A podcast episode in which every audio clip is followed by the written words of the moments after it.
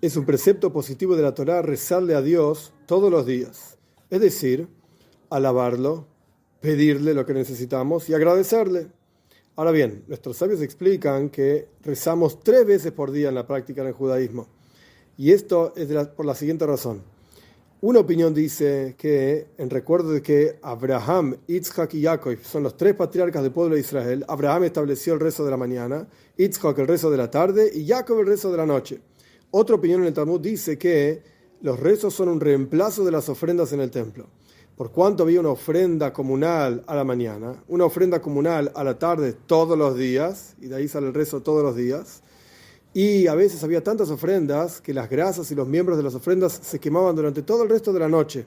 Entonces hay un rezo durante la noche también. Entonces por estas ofrendas rezamos tres veces por día, o por los patriarcas o en reemplazo de las ofrendas.